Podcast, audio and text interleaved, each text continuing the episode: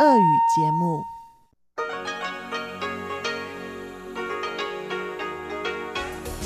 В эфире Международное радио Тайваня.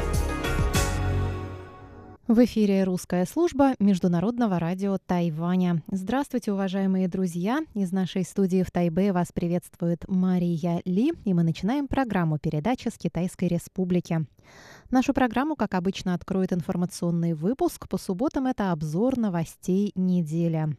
Далее в нашей часовой программе прозвучит рубрика «Всемирный Чайнатаун», которую ведет Владимир Вячеславович Малявин, а часовую программу продолжат также передачи «Наруан Тайвань» с Игорем Кобылевым и повтор почтового ящика с Чеченой Кулар.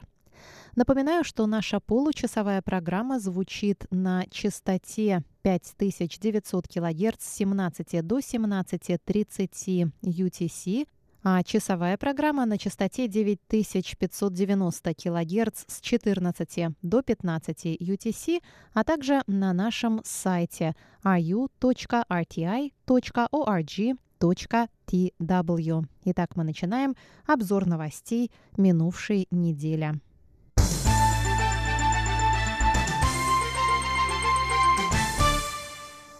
Пресс-секретарь президентской канцелярии Дин Юнигун сказал 25 ноября, что прошедшие накануне в Гонконге выборы показали, насколько сильны стремления гонконгцев к свободе и демократии. Президентская канцелярия от лица всего тайваньского народа выразила восхищение и поддержку гражданам Гонконга и призвала Пекин и гонконгскую администрацию прислушаться к гонконгцам. Выборы депутатов в окружные советы Гонконга прошли 24 ноября. В них приняло участие рекордное с момента перехода Гонконга к Китаю число избирателей. В избирательные участки пришло почти 3 миллиона человек. Оппозиционный блок одержал сокрушительную победу над проправительственными кандидатами. Демократы заняли 388 мест из 452. Пропекинские кандидаты заняли лишь 58 мест. Заместитель председателя исполнительного юаня Тайваня Чен Тимай в свою очередь сказал, что граждане Гонконга 24 ноября вышли на улицы города не для того, чтобы протестовать, а чтобы показать властям, Пекину и всему миру свою решимость. Чень напомнил гонконгским и пекинским властям, что для стабилизации ситуации в Гонконге необходимо провести диалог с гражданами, а не применять насилие и подавлять протесты с помощью полиции. Председатель законодательного юаня Тайваня судья Цюань также прокомментировал результаты выборов в Гонконге. По его словам, граждане Гонконга сказали свое твердое «нет» Китаю и показали несостоятельность концепции «одна страна, две системы». Су напомнил, что на Тайване скоро пройдут выборы президента и призвал тайваньцев воспользоваться своим правом и принять в них участие.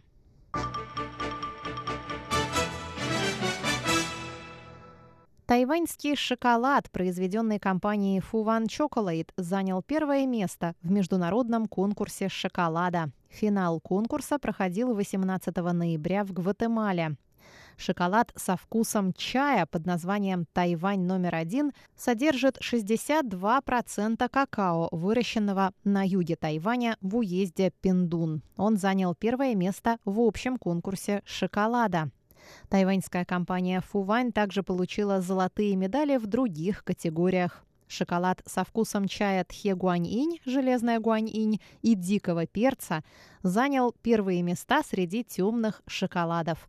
Компания Фуван Chocolate основана первым на Тайване дегустатором шоколада Уорреном Сюем. В этом конкурсе принял участие и другой тайваньский производитель шоколада – компания Zhenji Yuan Chocolate. Продукция этой компании получила две золотые, шесть серебряных и одну бронзовую медаль. Всего в международном конкурсе шоколада приняли участие более 10 тайваньских брендов.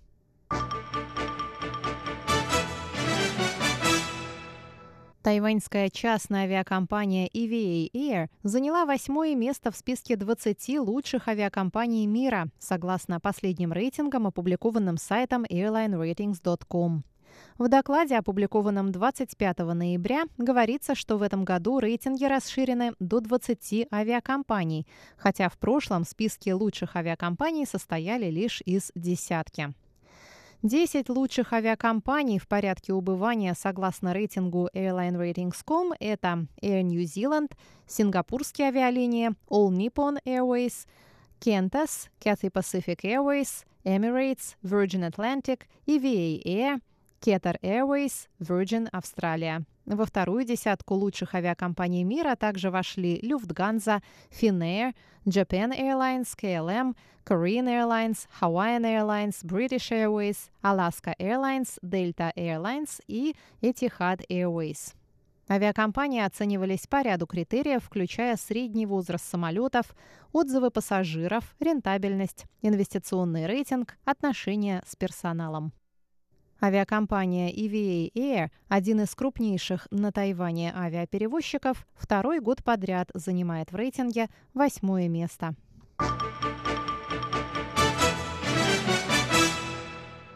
Двое руководителей китайской компании в Гонконге задержаны в международном аэропорту Тау-Юаня по подозрению в шпионаже против Тайваня. Глава компании China Innovation Investment Сян Синь с супругой и член правления компании Кун Тин были задержаны для допроса при попытке покинуть Тайвань в воскресенье. Ранее человек, признавшийся в шпионаже в пользу Китая в Австралии и работавший ранее в компании China Innovation Investment, сообщил, что компания помогает Пекину контролировать тайваньские средства массовой информации.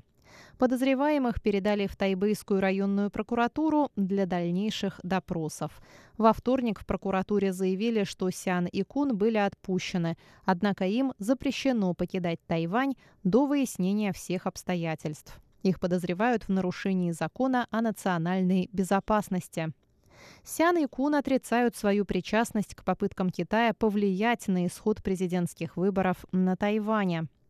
Министр внутренних дел Тайваня Сюй Го Юн сказал во вторник, что ограничения на передвижение подозреваемых – это обычная юридическая практика, не имеющая политической подоплеки. Критики действий властей считают, что задержание двоих подозреваемых в шпионаже – это часть предвыборной кампании правящей демократической прогрессивной партии. Министерство иностранных дел Тайваня также заявило, что правительство работает над предотвращением вмешательства Китая в ход президентских выборов на Тайване.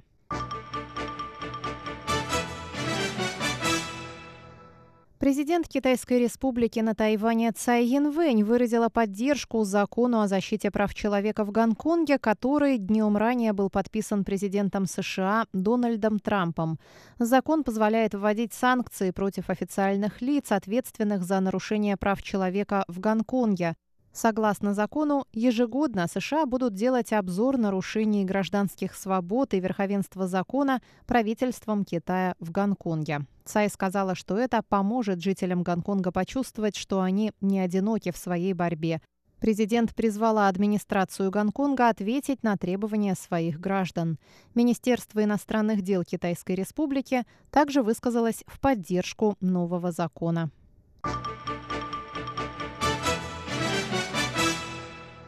Законопроект о противодействии иностранному вмешательству был отправлен 29 ноября на второе чтение. Члены фракции правящей Демократической прогрессивной партии прибыли в здание парламента рано утром, чтобы не допустить бойкота чтения законопроекта со стороны оппозиционной партии Гаминдан. Оппозиционные депутаты, в свою очередь, предложат в следующую пятницу законопроект о противодействии поглощению Китайской республики. Председатель парламентской фракции Гаминдан Цзэн Минзун сказал, что президент Китайской республики Цай Янвэнь должна поддержать их законопроект. Так как законопроект о противодействии иностранному вмешательству был предложен ДПП для манипуляции на предстоящих выборах, Гаминдан не собирается подписываться под ним и не будет плясать под их дудку. Поэтому мы не будем присутствовать на чтении. А законопроект о противодействии поглощению Китайской Республики призван защитить Китайскую Республику. Мы обращаемся к президенту Цай Инвэнь и считаем, что она должна поддержать наш законопроект.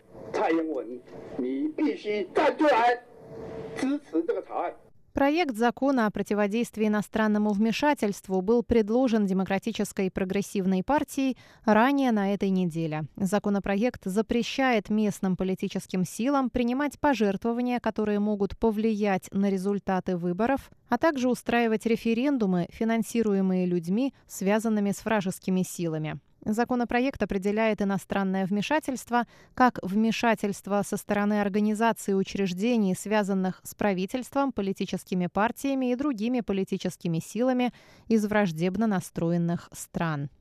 В случае принятия этого закона его нарушители ожидает тюремное заключение на срок до пяти лет и штраф в размере до 5 миллионов новых тайваньских долларов. Кроме того, тех, кто нарушает общественный порядок и препятствует законным собраниям и демонстрациям, ожидает наказание от 1 до 7 лет в тюрьме и штраф в размере до 5 миллионов новых тайваньских долларов, что в рублях примерно составит 10 миллионов.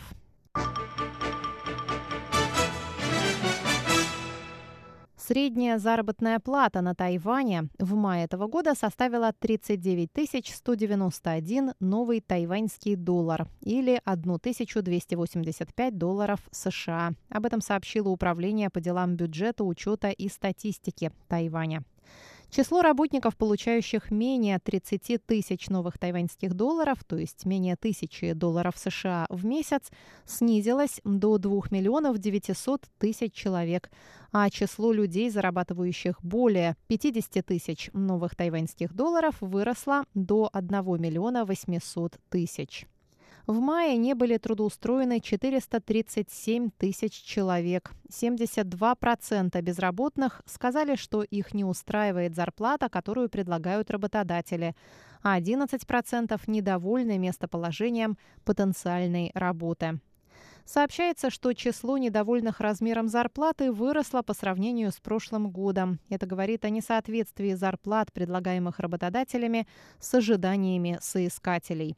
К примеру, среднестатистический менеджер по продажам в ритейле надеется получать 29 184 новых тайваньских доллара в месяц, тогда как работодатели готовы платить лишь 27 271 новый тайваньский доллар.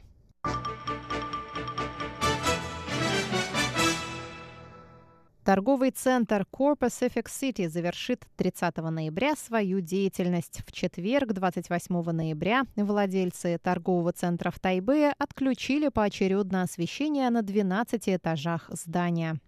Торговый центр, также известный под названием Living Mall или Живой Мол, был открыт в 2001 году. Он расположен в центральном районе Тайбе на улице Паделу. На время открытия этот торговый центр был самым большим на Тайване. Площадь его составляет 204,6 квадратных метра. В здании 12 надземных и 8 подземных этажей. С самого начала торговый центр был открыт круглосуточно 7 дней в неделю, принеся владельцам 8 миллиардов новых тайваньских долларов дохода в первый год. Однако из-за появления новых торговых центров в районе Синьи и роста их популярности, Core Pacific City стал менее привлекательным для покупателей, в том числе из-за некой отдаленности от станции метро. Владелец торгового центра, председатель правления группы компаний Core Pacific Group Шень Тиндин рассказал, что решение закрыть торговый центр далось ему нелегко, но оно, к сожалению, было неизбежно, ведь в прошлом году убытки от торгового центра составили 18 миллиардов новых тайваньских долларов, то есть 581 миллион долларов США.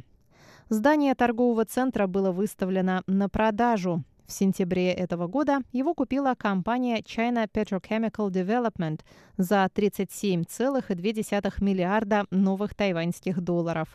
Здание торгового центра снесут, а на его месте в 2022 году откроется бизнес-центр.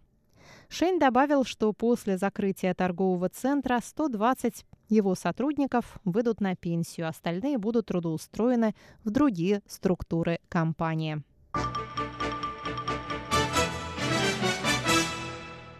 Обзор новостей недели для вас подготовила и провела Мария Ли. Далее в нашей программе передача Владимира Малявина «Всемирный Чайна-таун». Оставайтесь с русской службой МРТ.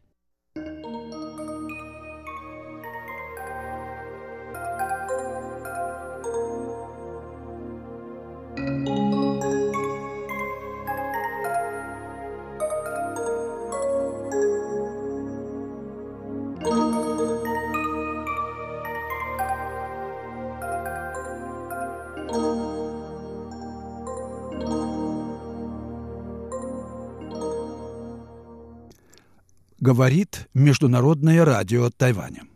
Здравствуйте, дорогие радиослушатели. В эфире передача «Всемирный Чайна-таун». У микрофона Владимир Малявин. Сегодня я продолжу знакомить вас с взглядами на перспективы российско-китайских отношений известного российского ученого, социолога и историка Леонида Бляхера, который живет в Хабаровске и знает э, о положении дел на Дальнем Востоке России, так сказать, из первых рук. В прошлой передаче, э, прошлую передачу я закончил э, тем, что э, указал на основную трудность развития дальнейших отношений в, с Китаем и другими странами э, Дальнего Востока, а именно трудности транспорта развития транспорта и сообщения с отдаленными районами Сибири и побережья Северо-Восточной Азии. Это большая сложность, которая требует и большой политической воли для ее решения, и ясного понимания, главное, чего Россия может достичь благодаря развитию вот этих глубинных районов э, северо-восточной Сибири и э, Дальнего Востока. Э, э, сам Леонид Бляхер предлагает для начала посмотреть на историю Северо-Восточной Азии последних столетий и оценить э, основные особенности э, политической и общественной э, структуры в этом регионе. Э, итак, Северная Евразия, говорит он, специфический регион с относительно редким населением и э, э, располагающимся на гигантских просторах. Э, Россия в данном случае выступает наследницей евразийских империй, существовавших в, э, в этом грандиозном ареале. И вот э, условия жизни людей здесь породили две важнейшие особенности сообществ. Во-первых, здесь был невозможен – или очень затруднен бюрократический контроль над территорией и населением по типу европейского или китайского. Издержки такого контроля в условиях, когда объект контроля всегда мог просто уйти на вольные земли, были столь велики, что сам он лишался смысла. Бескрайние степные пространства не только обеспечивали эффективность кочевого скотоводства – но и земледельцев делали отчасти кочевниками, потому что они практиковали здесь подсечное земледелие.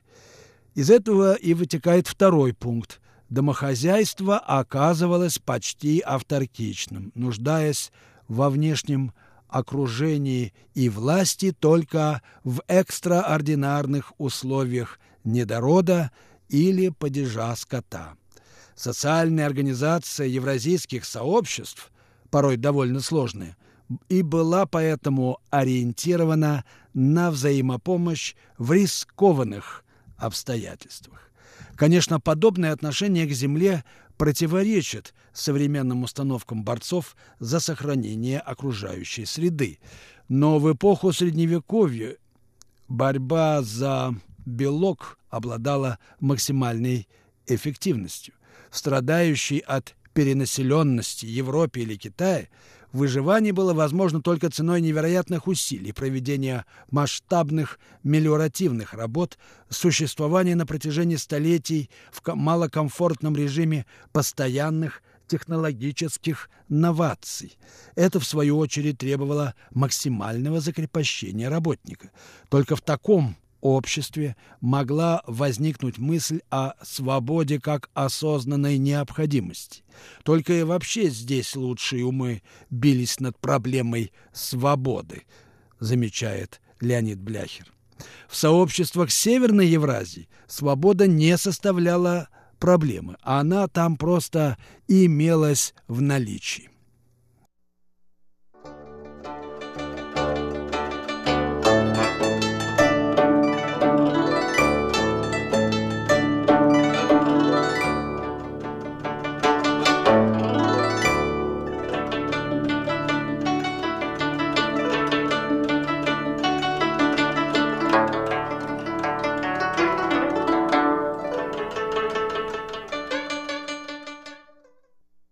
Вы слушаете передачу «Всемирный Чайна-таун» Международного радио Тайваня. Передачу ведет Владимир Малявин. Я продолжаю разговор об особенностях социальной и политической организации в регионе Северо-Восточной Азии, которая в значительной мере составляет и костяк современных евразийских интеграционных процессов и определяет отношения между Россией и Китаем, которые являются подлинной основой э, строительства новой, так сказать, евразийской общности. Итак, если мы э, обратимся к кочевым народам, степным народам э, Евразии, мы можем сказать, что империи вот этих кочевых народов от Сянби и Хунну до монголов, по замечанию отечественного историка Николая Крадина, возникали с целью, как он выразился, дистанционной эксплуатации Китая. Понятно, что речь идет не об эксплуатации в современном политико-публицистическом смысле слова – кочевники объединялись с целью организовать обмен сырья, продуктов питания, мехов, избыток которого имел место, на технологические достижения оседлой цивилизации. Конечно, экономика набега, сохранившаяся в ряде регионов и до настоящего времени, имела место. Но показательно, что постоянным требованием кочевников было именно открытие торговых пунктов. Оседлая цивилизация становилась своего рода технологическим придатком Евразийской империи. Евразийская империя, так сказать, земледельчески кочевая, в свою очередь, не только поставляет остро необходимое сырье, но и становится транзитной территорией, по которой продукты технологической цивилизации доходили до отдаленных потребителей. Империя, а не домохозяйство, и оказывалась держателем благ, получаемых извне, и распределителем этих благ. Здесь коренится еще одно качественное отличие европейской политии от политии евразийской. Власть основывалась не на идее изъятия, это, так сказать, модель стационарного бандита, по мнению Леонида Бляхера, а на идее распределения того, что ей и только ей принадлежало в зависимости от ранга, занимаемого субъектом в обществе. Сходная структура сложилась и на другой стороне Северной Евразии, в реале обитания восточнославянских племен. Вполне автономные домохозяйства с духовной властью волхва и княжеской властью, контролировавшей путь из варяг в греки, определяли ее лицо. Последние и представляли собой зародыш воз возможной империи. Но в домонгольской Руси не случилось своего Чингисхана. Объединитель пришел извне. С его помощью Ярослав Всеволодович и Александр Ярославович смогли создать политическую структуру в евразийском пространстве монгольских империй, так сказать, Орда Залесская, Задонщины и Данилевского. Московские великие князья – боролись за власть в уже сложившейся структуре. Но особенностью западной части Улуса Джучи, то есть Золотой Орды, было то, что в непосредственной близости к нему просто не оказалось оседлого населения, которое можно было бы дистанционно эксплуатировать. С этим, вероятно, связаны упорные попытки первых великих ханов Улуса вырвать контроль над Кавказом и Ираном из рук Ильхана.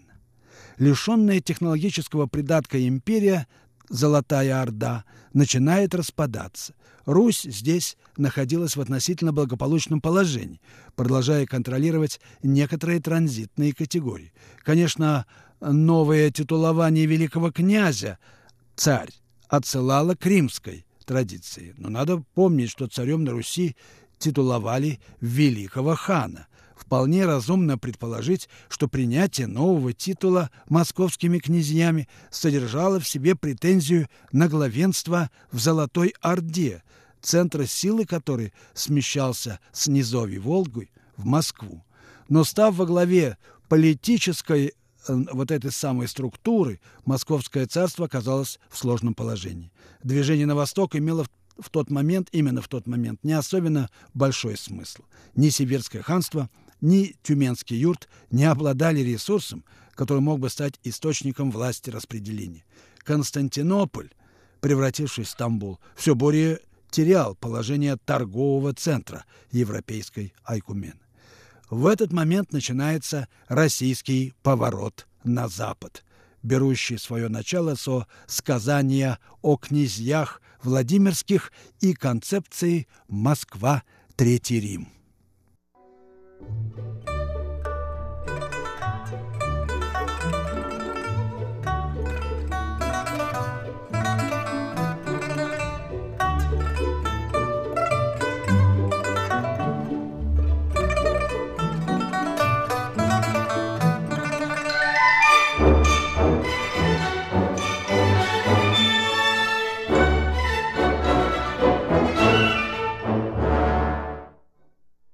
Вы слушаете Международное радио Тайваня, передачу «Всемирный Чайна-таун». Передачу ведет Владимир Малявин. Я знакомлю, знакомлю вас с мнениями некоторых российских историков, и, в частности, историка и социолога Леонида Бляхера, э, ученого, живущего в Хабаровске, с э, особенностями формирования российского государства и э, последствиями э, этого процесса для русско-китайских отношений. По мнению Бляхера, уже после Монгольская Русь была Евразийской, Евразийской империей по сути. Однако оно было вынуждено мимикрировать под государство среди государств.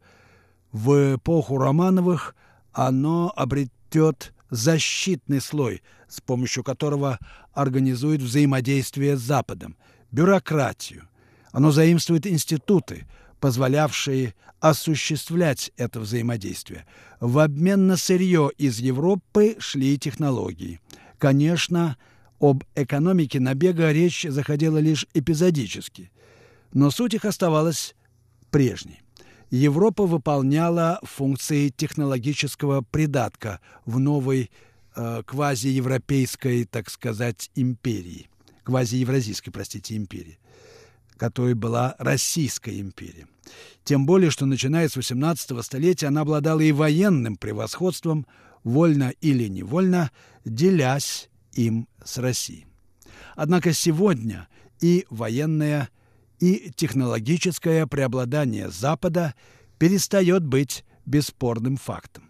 Взаимодействие с Европой как с технологическим придатком теряет выгоду для России. Сами же формы такого взаимодействия в условиях обострившейся борьбы за лидерство становятся все более затратными. Условный Запад все еще сохраняет позиции мирового центра потребления и центра влияния, но это не столько новации настоящего, сколько наследие прошлого, считает Леонид Бляхер. Страны же Восточной Азии постепенно превращаются из мест скопления трудовых ресурсов в центры не только производства, но и технологий, которые позволяют множить мировое богатство.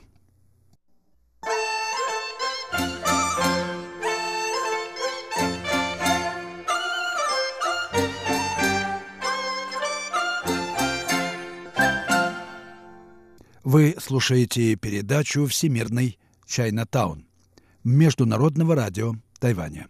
Передачу ведет Владимир Малявин. Я э, посвятил сегодняшнюю передачу теме отношений России и Китая в контексте исторических процессов, связанных с существованием так называемой Евразийской империи, которая всегда была симбиозом, по сути, э, земледельческих и кочевых обществ, где земледельческая цивилизация выполняла роль технологической базы или придатка, как выражается уважаемый социолог и историк Леонид Бляхер, да и многие другие историки э, Азии – а, собственно, кочевые общества осуществляли военно-политические и, прежде всего, транзитные функции. Между прочим, шелковый путь своим существованием обязан именно существованием этих евразийских кочевых империй. Или, точнее сказать, земледельческо-кочевых на самом-то деле. Хорошо. Что может предложить Россия в обмен на технологии и менеджмент, трудовые ресурсы и инвестиции для стран э, вот этой части света Восточной Азии. Ну, конечно, уникальные природные ресурсы. Собственно, для этого и предпринимаются действия по организации логистики в северной части Дальнего Востока и развивается Северный морской путь. Отдача от этих вложений не мгновенная. Однако без них Россия будет обречена быть привязанной к Европе. Но и это далеко не все. Идею продавать сырье не на запад, а на восток, конечно, можно назвать поворотом. Однако это, без сомнения, очень ограниченный, странный, по сути, поворот. Выше э, уже было сказано о наличии входных пространств России в Азию, причем в различные ее части. На сегодня конечным пунктом большинства транзитных коридоров и товарных потоков являются Европа и США, но эти рынки уже поделены. Кроме того, Соединенные Штаты демонстрируют все более откровенное желание отгородиться от потоков извне, сделав ставку на собственное производство. Тем более значимы новые азиатские рынки и дорога к ним. Эту дорогу в Евразию для Южной Кореи и Японии, для стран Юго-Восточной Азии способна или может быть способна обеспечить Россия. Владивосток выступает при этом входным пространством, не окном, но воротами в Азию.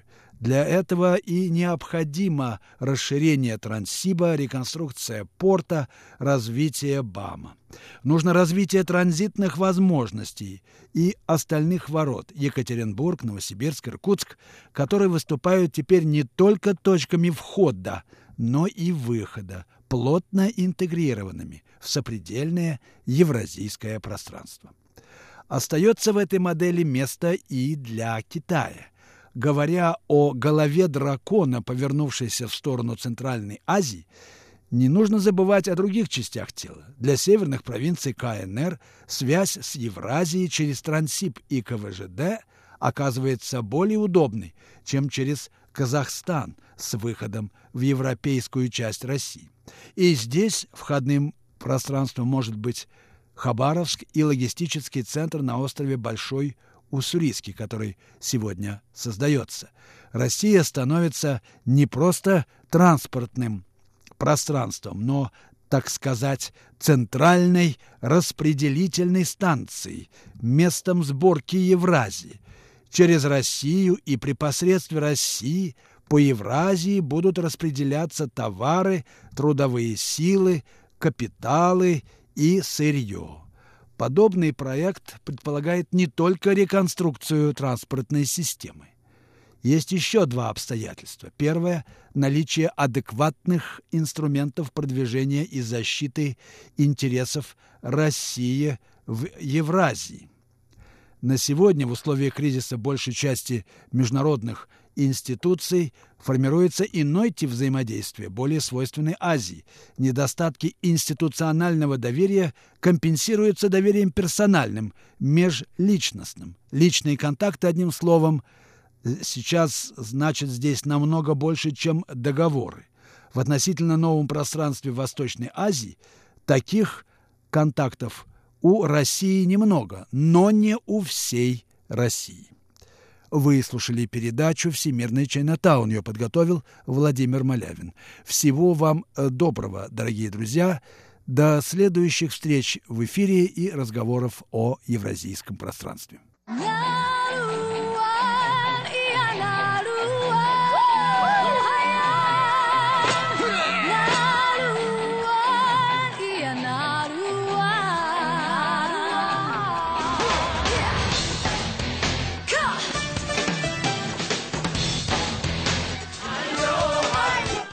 Добрый вечер, дорогие радиослушатели! В эфире передача «Нуруань Тайвань» и с вами ее ведущий Игорь Кобылев.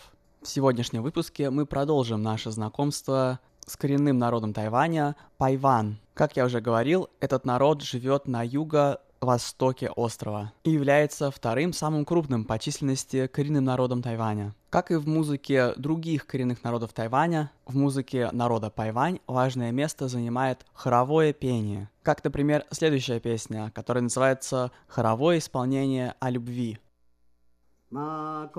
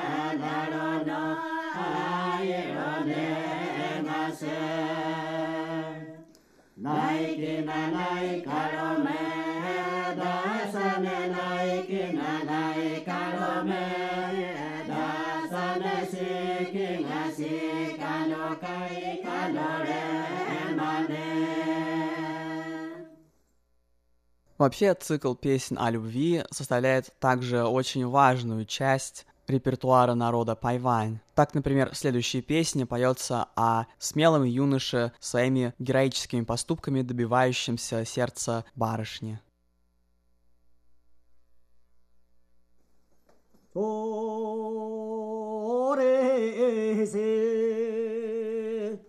ta ke na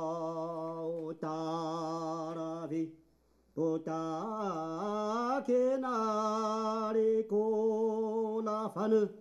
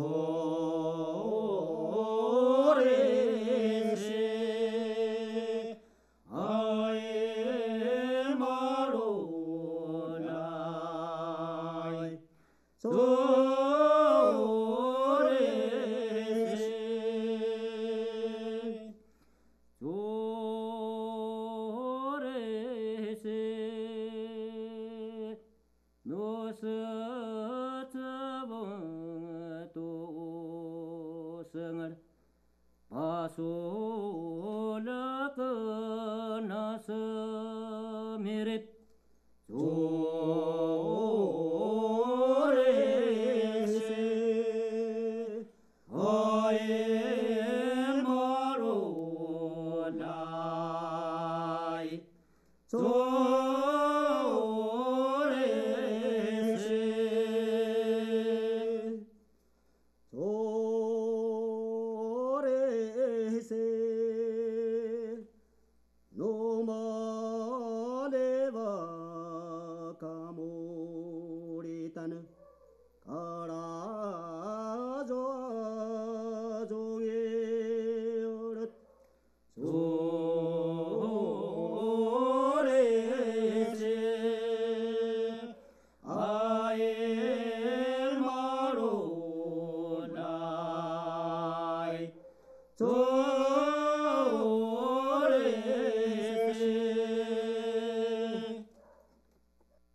Следующая песня построена в формате диалога между мужчиной и женщиной, влюбленными друг в друга.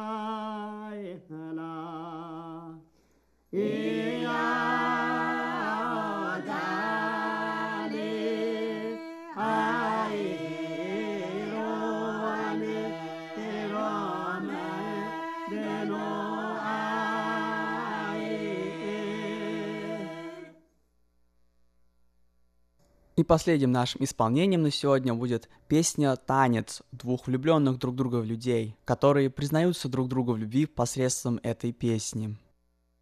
사오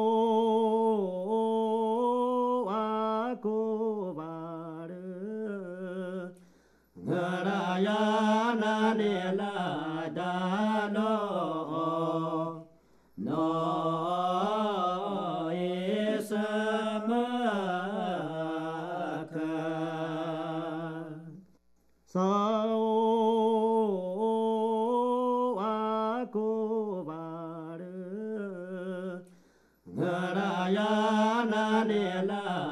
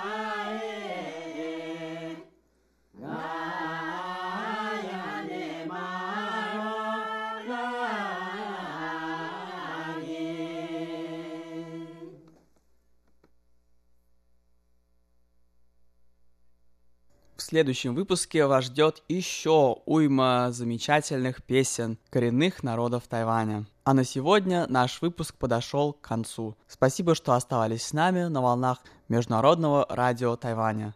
Это была передача Нурань Тайвань, и с вами был ее ведущий Игорь Кобылев. Всего вам доброго и до встречи на следующей неделе.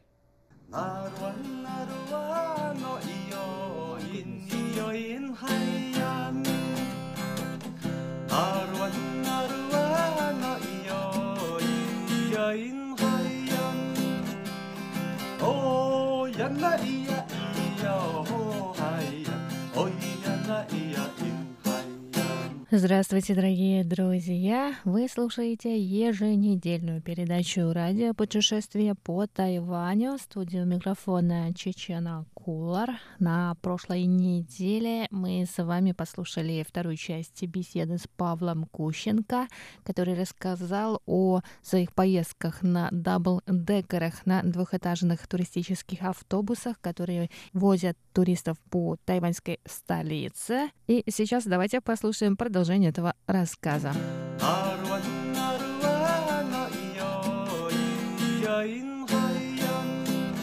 Но при этом они видят по камерам, э, кто иностранцы, какие иностранцы наверху. Если большая часть из них японцев, то общее аудиосообщение, которое идет по громкой связи, допустим, людей, которые не пользуются наушниками, оно идет на японском. Если они видят, что очень много европейцев, они включают канал европейский. Очень емкая, очень простая, понятная, без использования сложных синтактических там формулировок, морфем каких-то неизвестной лексики. Все понятно. Человек даже с минимальным, там, со стартовым уровнем английского языка все поймет. Единственная проблема, что придется очень часто крутить головой, э, потому что, ну, люди с э, остеохондрозом, им будет тяжеловато. Ну, это шутка. Что едешь и смотришь вокруг, и ну, даже верхняя палуба ради комфорта людей, которые будут пользоваться этим сервисом, разделена на две части. На закрытую кондиционированную и на открытую. Это показатель отношения к гостям. Это очень важно. Я проехал по сим маршруту, потому что я остановился у своих друзей в э, The Grand Hotel Тайпей в гранд-отеле, и он является одной из точек синего маршрута, э, который идет по кругу э, от национального, э, от National Palace до Main Station. Там ты пересаживаешься, причем тебя сопровождают, тебя буквально под ручки берут и подводят к пересадке. Ты пересаживаешься на красный маршрут, который более долгий, более длинный, более насыщенный. Хотя я не могу сказать, что там синий хуже красного. Они оба прекрасные, они оба интересны. И я рекомендую людям, которые даже местные, и не только туристы, заложить на экскурсионный автобус целый день. Потому что вы будете выходить, вы будете гулять, вы будете возвращаться. У вас уйдет реально целый день. И брать билет на целый день на оба маршрута. То есть это, получается, автобус высаживает пассажиров э, на какой-то точке, например, Гранд-отель или Дворцовый музей Гугун, и дальше уезжает, а потом уже приезжает следующий. То есть можно там чуть Да, погулять, ты можешь выйти, погулять, э, посмотреть, пофотографировать, и возвращается автобус, у них есть расписание, четко расписано, через сколько минут. Я специально проверял сил с таймером. А Я смотрел, насколько они... э, Вот представьте, да, огромный город, безумный трафик, и при этом туристический автобус ходит по расписанию. То все автобусы ходят по расписанию. Вот. Это, это, это удивительно, потому что ну, это значит, э, что ваша мэрия очень, отдел транспорта очень хорошо работает. Были две комичные ситуации, когда я проехал по кругу, и туристы, вышедшие на одной э, остановке автобуса, видимо, потом путешествовали, э, используя такси, кстати, о нем я тоже хочу рассказать э, кратенько. Э, они возвращаются на другой станции, опять заходят в автобус и видят меня, который, который не уходил. Они так мне машут ручкой, «О, привет, привет, ну что, как? Я говорю, да, вот все нормально, тут интересно было, тут оттуда. Они берут карту, и мы вместе показываем друг другу, что порекомендуешь, потому что я-то проехал по всему кругу, я-то отснял видео для себя э, и для дальнейшего использования в продвижении Тайбэя в России. Они говорят, вот где вот здесь, вот это вот что, здесь как, вот сюда пойти. Э, Я, естественно, работал гидом. Сотрудники, видевшие мою активность, сначала подбегали и пытались помочь, а потом э, девушки уже видели, что ну, там помощь, собственно, не нужна. И каждый раз, я когда входил, выходил, каждый раз меня э, благодарили, говорили спасибо и приглашали еще раз воспользоваться услугами этого сервиса. Плавно переходим к метро. И про такси еще. И про такси. Такси здесь, конечно, удивляют. При том, что я всего два раза пользовался именно такси, э, потому что я пользовался еще и Uber. Собственно, про такси безопасно, чисто, аккуратно, очень вежливо, говорящие на английском языке водители, э, новые машины, когда ты видишь новый Toyota RAV4, который буквально недавно был только презентован э, компанией Toyota, а он уже работает в Тайбэе как такси, ну, это, конечно, вызывает удивление. Uber здесь, кстати, тоже очень безопасный, при том, что есть особенность. э, Если в других странах могут работать индивидуально люди, в Uber, то на Тайбэе они могут работать э, исключительно через компанию. Второй момент, ты видишь прямо в приложении даже дату выдачи водительского удостоверения водителя, который тебя везет. И тем не менее, вроде бы как бы такой современный да, сервис, но то же самое, очень вежливо, очень много, кстати, англоговорящих людей. Э, Все живо интересуются, сделать вам кондиционер посильнее, музычку вон такого стиля или, или другого стиля, классического. Ну, кстати, у многих классическая музыка, нейтральная, э, особенно для иностранцев. Э, Я один раз попросил, поставь, говорю, мне современную тайваньскую музыку. Мне врубили современную тайваньскую музыку. Я очень так серьезно погрузился. И как вам современная тайваньская музыка? Да, прикольная. Прикольно, нравится. Разные стили. Э, Чувствуется влияние джей-рока, и джей-попа, и кей-попа. А, Ну, потому что это Азия, это микс. Э, Есть э, влияние американской поп-культуры, американской рок-культуры. Есть а, свои нотки местные, есть даже аборигенские мотивы. Кстати, если помнишь, у меня один из постов был посвящен самой известной, неизвестной тайваньской песне. Я про это как раз и сегодня хотела спросить. Есть э, песня очень известной когда-то группы, и сейчас она, в принципе, наверное, известна. Энигма, да? Энигма, да. Да. И э, Павел, наш сегодняшний гость, выяснил, что, оказывается, они украли мелодию у местных тайваньских аборигенов. Действительно, давайте да. да, поподробнее об этом. А, Действительно, так было. Так как я снимаю видео, вообще есть предыстория, почему это все вообще произошло случайно.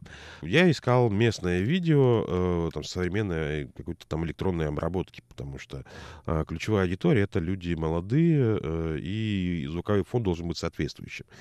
И тут я нахожу песню, которую я миллиард просто раз слышал, э, «Энигмы», э, и вижу, что она выходит в поиске на традиционную тайваньскую музыку. Начинаю копать, нахожу источники, ну, начиная, естественно, с Википедии, потом нахожу источники тайваньские на английском языке, потом нахожу источники тайваньские на китайском языке, начинаю сопоставлять, начинаю переводить, и если кратко. В 80-х годах французский институт изучения культуры пригласил э, группу тайваньских э, аборигенов для того, чтобы записать и передать будущим поколениям музыку. Причем, если все, может быть, помнят, и был еще такой коллектив Deep Forest, работающий в том же стиле, что и Enigma, они также сотрудничали, но уже чуть позже. Давайте сейчас э, послушаем отрывок этой э, самой известной неизвестной музыки, как назвал ее Павел Кущенко. Дорогие